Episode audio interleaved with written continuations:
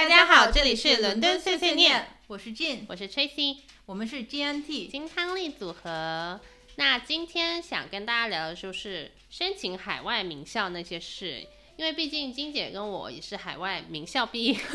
对。然后我们在之后工作中呢，其实也有不断的去跟学生海外学校的申请，就帮助他们进行辅导。嗯。所以呢，过程中有很多的干货，还有踩过的那些坑，想在今天跟大家聊一聊。对，那我们首先先跟大家分享一下我们各自的申请经历吧。对我其实是在英国留学嘛，然后金姐是在美国。我当时申请呃英国的学校的话。呃，我是找中介的，但是我必须说，找中介其实是我踩过最大的一个坑，因为虽然我当时找的中介，首先就比较便宜，就便宜呢，就是一分钱一分货，然后当时小又不太懂，然后中介他可能有很多学生，所以他就没有办法百分之一百的注意力在我身上，那他当帮你择校啊，或者是帮你选专业啊。帮你申请的时候，可能就没有那么认真仔细。虽然最后也申请到一个不错的学校，但我必须说，专业并不是说跟我想象中有点不太一样。就是中介给你描述的，如果你真的没有去官网上去看的话，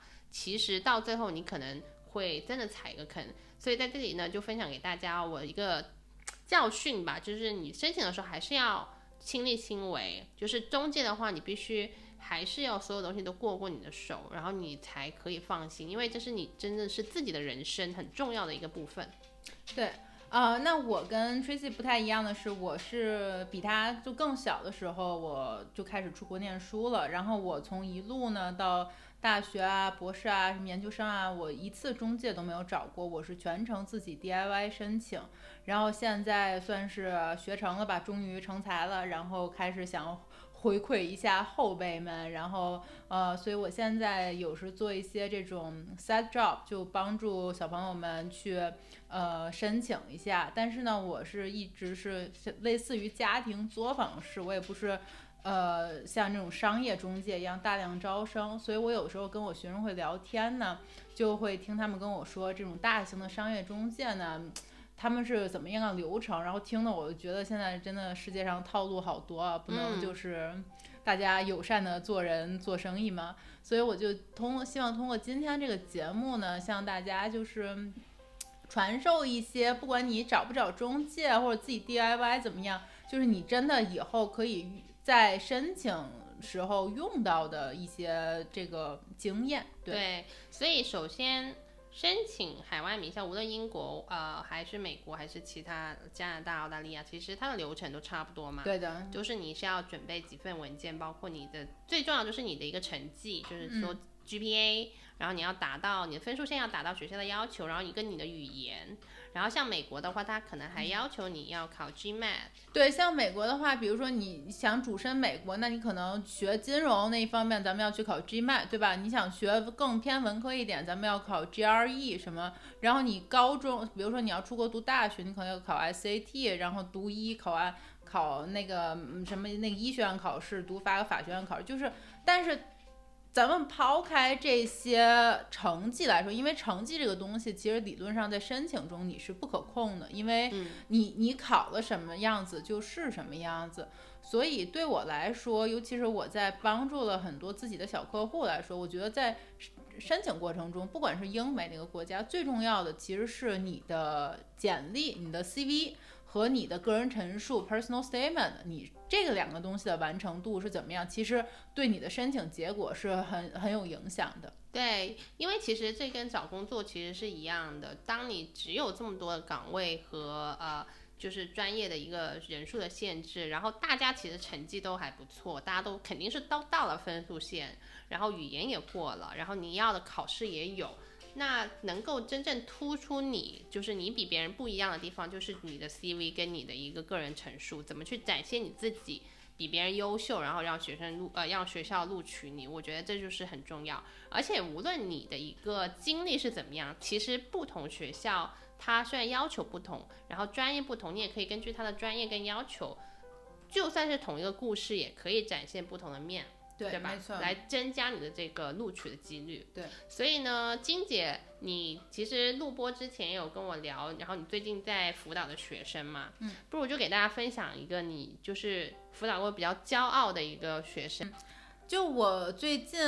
就上个月刚结束的一个学生吧，其实他不是那种说大家想象的哦，尖子生，呃，成绩有什么顶呱呱那种的，呃，杰出学位没有，他是一个很一般的学生，然后他的学位可能也就拿到，他是英国本科，也就是二等学位，大家知道二等学位其实就是。咱们可能，咱们说 B、C、B、B 减，就是七十五到八十五分之间。对对，所以这个成绩呢，你要说拿这个成绩去申一个说英国的顶级名校牛津、剑桥的，这个是完全不可能的。所以我当时对我这个学生第一印象很满意的是，我这个学生他对自己的认知非常的清楚。因为现在有的时候这个家长跟学生呢。可能是因为这个信息的这个不对等，他可能对自己的认知不是很清楚，就会盲目的去要求说，哦，我一定要去英国，比如说我一定要去 G Five，我一定要到 QS 排名多少五十名、一百名的学校。但这个时候，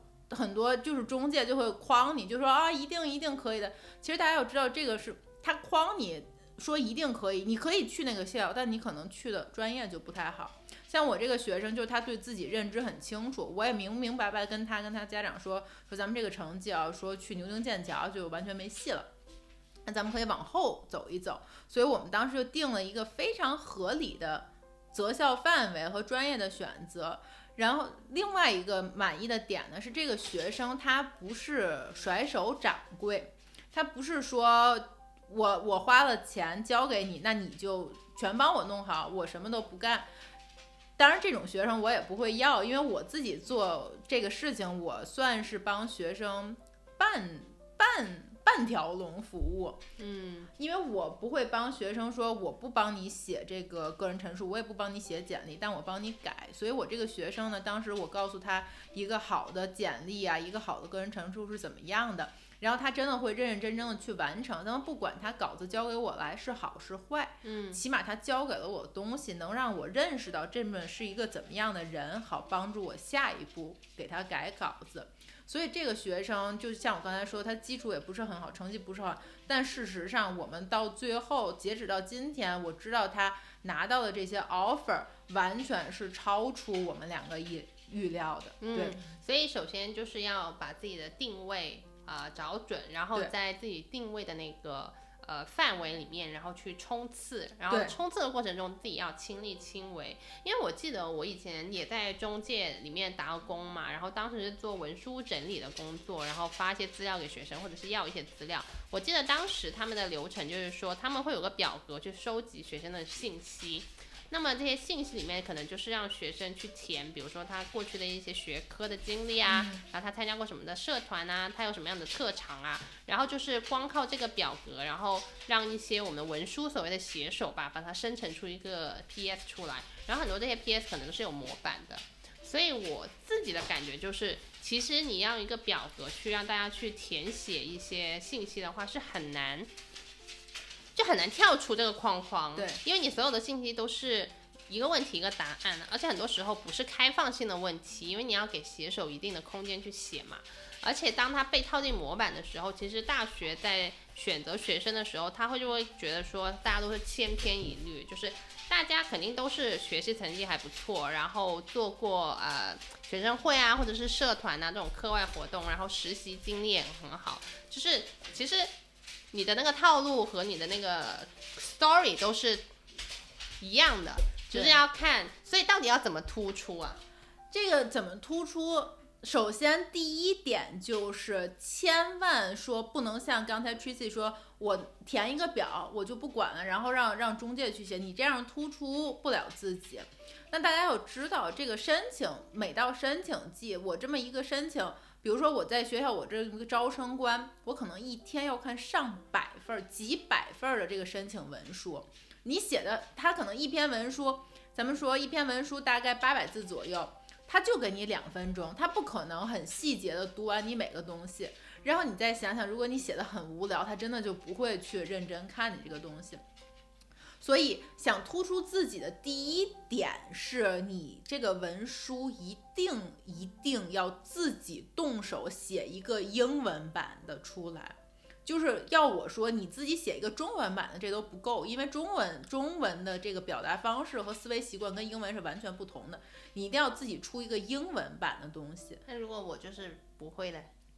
不会也要那我这个这个这个话我也是经常跟我学生说，他可能就会问我老师你就帮我写嘛，然后我直接的回答我说你这八百字都写不出来，那你出国读什么书啊？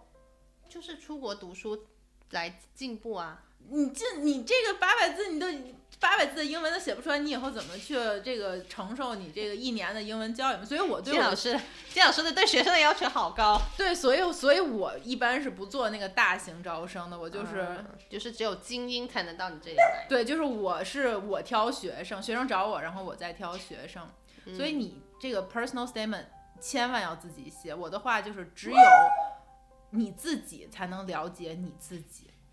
呃，我觉得其实这个说的挺对的，因为我有看过很多，比如说你写 personal statement 很重要的一个可能就是你的动机，为什么想要申请这个学校以及这个专业。那你很多时候可能是呃因为某一件事情或者是某个契机，但是我看到很多我以前在留学中介里面，他们千篇一律用的故事都是他小时候看了一个什么样子的电影，或者是他啊、就是听了一个什么样子的讲座。或者是经历了一个什么样子的新闻，然后让他自己很想要做这样子的相关的事情，无论是金融啊，还是比如说传媒啊之类的。所以我觉得其实动机这一方面真的是你自己要很真心的问你自己，你为什么想要选这个专业，你才能写得出来，真的打动呃你的那个叫什么 admission officer 的一个新的那种文书，不然的话他也不会相信的。对，而且这个就是我刚才 Tracy 说到这个写动机，可能大家都会写我小时候遇到一个什么，就是很其实读起来就是一个很很无聊的东西。When I was little，对对，就千篇一律的开头。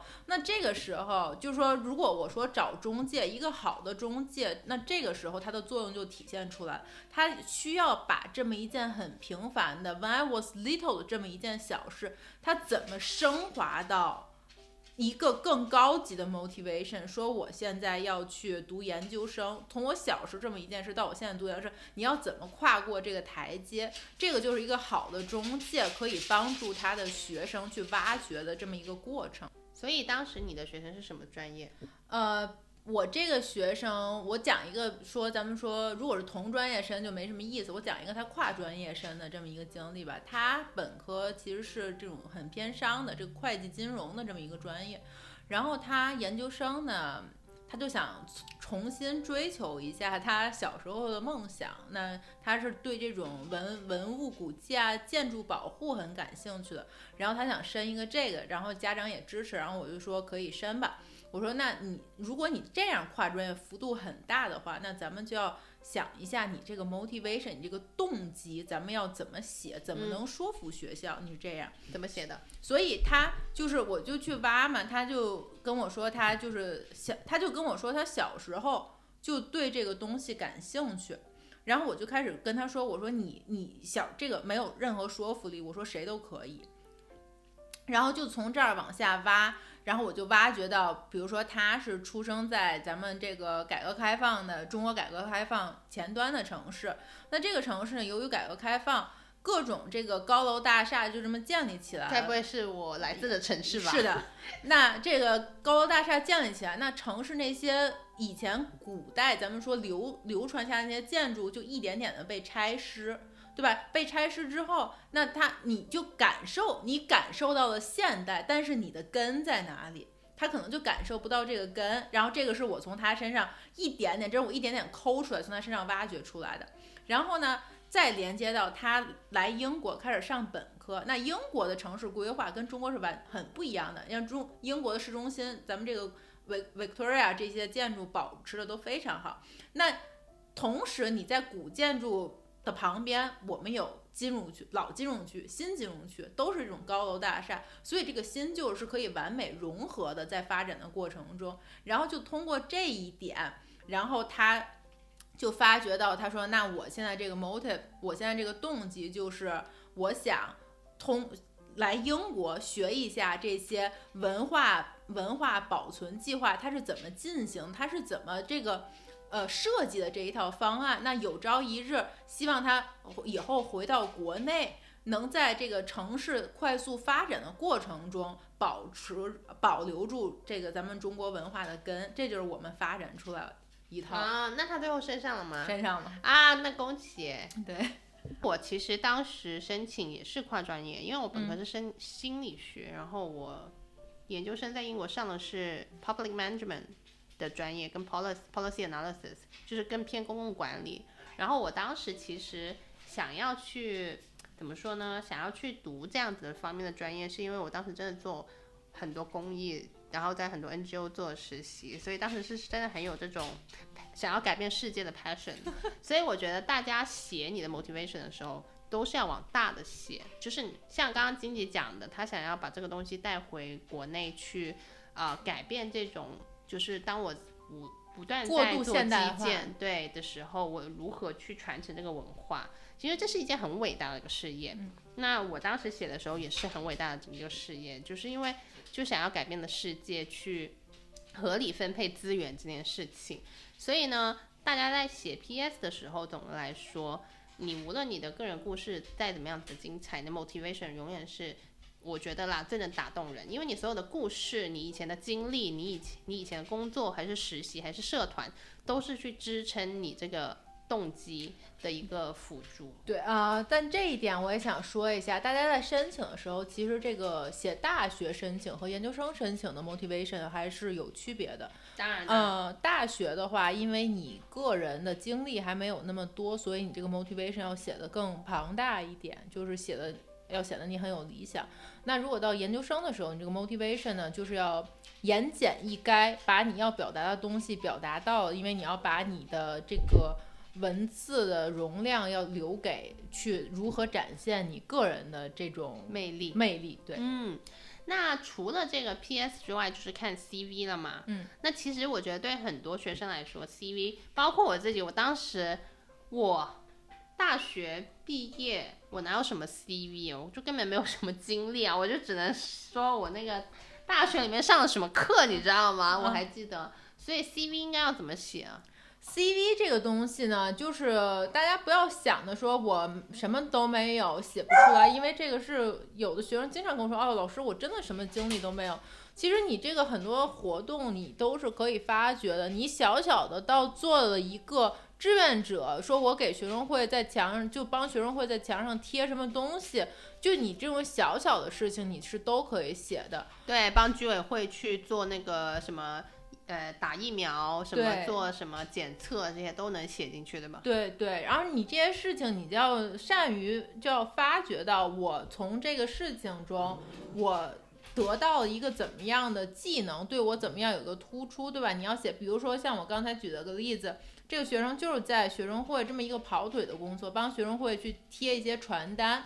那这个工作，我当时跟他说，我说这个，他说老师，我就是贴传单，我能有什么可写的？我说这个很多可写啊。我说你贴传单的目的是不是要宣传这个东西？那你起到宣传，你要怎么样宣传？你要选人流量大的地方，对吧？你很多时候潜移默化，你觉得我随便贴一下，但是你潜意的时候，你会去观察哪儿人流量大，哪儿可以看见，要贴在哪一个位置。我说这个都可以写出来，来体现出你这个这个个人素质是怎么样的。对，而且我觉得无论是呃，比如说你的一些实习的经历，呃，你做的一些事情也是要往怎么说呃大的写，就是无论你只是像给大家整理打印啊，对然后帮大家去整理一些文件对啊，或者是去记笔记、做会议记录，对啊，这些我觉得都可以，就是往大了写。比如说做会议记录的话，你就可以说，其实这个会议是一个很重要的会议，它解决了什么样子的问题，或者是说它造成了一个什么样子的一个合作，呃，我觉得都是非常重要的一个部分。对，然后像这种像会议记录呢，就可以体现出你是一个 detail oriented 的人，你注你注重细节，对吧？你会去检查，然后什么你你你有这种这种倾听的这种技能，这些都是你达到的这么一个 result。那还有就是我们说在写东西的时候，尤其是 Tracy，有时候在给别人面试的时候，像他，你先跟我们说说你这个面给别人面试，你有一个怎么样的想法？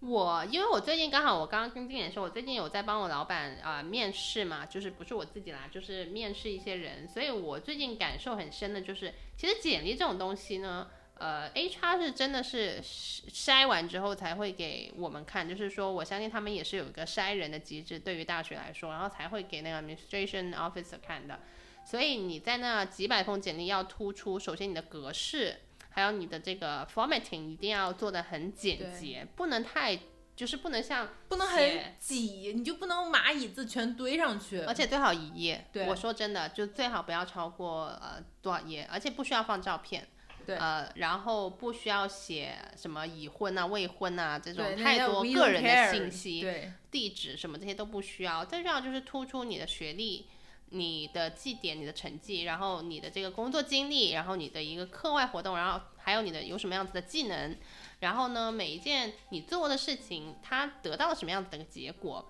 那到你在面试的时候，其实无论你是面试还是写进文书，我觉得道理都是一样的。因为我最近在面试，我其实感受还蛮深的。我会对什么样子的人特别有印象呢？就是那种会非常自信的，怎么说，展现他自己做过的一些项目，然后解决什么样子问题这一类人，我会特别呃，就是觉得很可靠，因为他首先会给你展现一种就是比较 sharp 的一种思维能力。因为他不是在告诉你说我有这样这样这样子的一个技能。我今天面试的一个人，他就是一直在说，呃，我很会团队合作，我很会啊、组织活动，我是一个 people person，我很容易跟人相处啊，然后我也很及时啊、能够完成工作，然后我也可以工作很长时间，我也不怕加班。就是当你变得非常谦虚，然后变得太渴望，就是来说的话，反而会让我觉得。呃，你你可能是 underqualified 了，就是因为你太想要去 take all the boxes。我其实更关注的是说你做了什么事情，得到了什么结果，然后在这个过程中你学了什么。如果再给你一次机会的话，你会不会做不一样的事情？嗯，呃，所以我觉得这个其实给大家去申请海外名校，有时候你们也会有一些面试的一些机会嘛。也是可以相关的，就是在你写文书或者是你的呃那个 CV 里面，最重要的是展现你的这个 outcome，就是你的结果。就比如说你发传单影响了多少人，因为这个数字是可以很庞大的。你想想，一天几百几千个人经过那个街，那你八个小时的时间就多少人了？呃，你比如说写会议记录，虽然只是一一几个会议的会议记录，但是它造成了多少的一个资金的一个合作，其实是可以把它往很具体，然后可以衡量的一个方向去写的。没错。啊、那像刚才 Tracy 有说，就说这个她有今天面试这个姑娘，就是一直在讲自己有什么样的技能，然后她就是只讲了自己有这些技能，她没有拿到任何的实质性的东西去支撑她的技能，所以这一点呢，是在我给无数个学生改他们的呃简历和尤其是在这个个人陈述里，大家经常会犯到的一个错误。我就说你你你有各种技能，这是我想要的这么一个结果。但是你知道你怎么得出这个结论的时候，你是要有各种的论点、论据去支撑的。那如果学生只会写出来，哦，我上了这节课，我学到了，我通过上了这节课，我得到了这个一二三四个技能，然后我就会问学生，我说，OK，你有个 beginning，你做了这件事情，你有个结结果，你收获了这些，我说中间这个 gap 这个过程呢，我说这个过程其实是招生官非常看重的一个东西，他要知道你怎么达到的这个结果，所以我经常会跟我的学生说，我说挑一两件你自己最引以为豪的技能或者事情，你把这个事情写出来，然后先写出你具体，就像刚才说写具体了，你具体做了什么，然后从你具体做了什么，再写出我有一个什么样的技能。对，而且还有一点就是说，在选这些故事的时候，最好就是选自己是领导，或者是就自己掌控这个项目的这种事情，而不是说我去呃帮助别人，或者是我是一个 team 里的那一个 team member。因为其实呃你只是一个 team member 的话，很难去 justify 你到底在这个最后的这个结果里面，你到底贡献了什么样子的一个的，呃事情，所以最好呢还是去选，就是自己是当这个小组的组长也好，还是说你当这个 team leader，还是社团的团长也好的这一类的事情。对嗯，那我们现在说大概其说完了这个申请过程中要注意的一些东西，那咱们说。拿到了申请结果，那人各有志。那这个在择校的方面，你是怎么看？比如说，有的学校排名高，但它专业排名低；有的学校专业排名高，那学校本身排名低。如果是你，你会怎么选择？好的，我就是一个白眼狼，我就只是看学校。